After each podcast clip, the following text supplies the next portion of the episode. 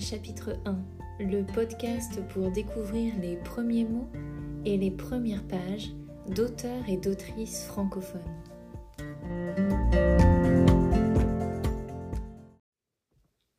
La place d'Annie Ernaux, publié en 1983.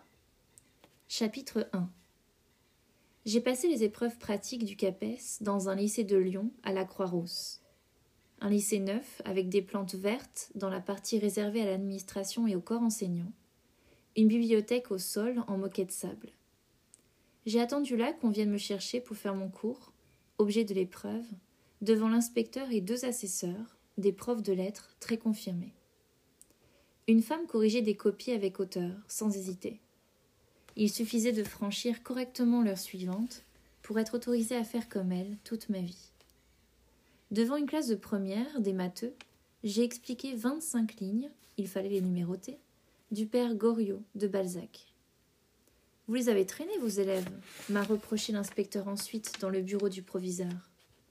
Il était assis entre les deux assesseurs, un homme et une femme myope avec des chaussures roses. Moi en face. Pendant un quart d'heure, il a mélangé critique, éloge, conseil, et j'écoutais à peine me demandant si tout cela signifiait que j'étais reçu.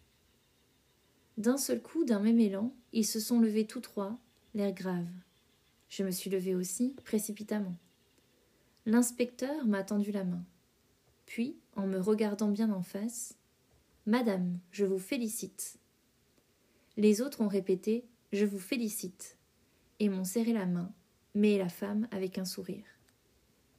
Je n'ai pas cessé de penser à cette cérémonie jusqu'à l'arrêt de bus avec colère et une espèce de honte. Le soir même, j'ai écrit à mes parents que j'étais professeur titulaire. Ma mère m'a répondu qu'ils étaient très contents pour moi.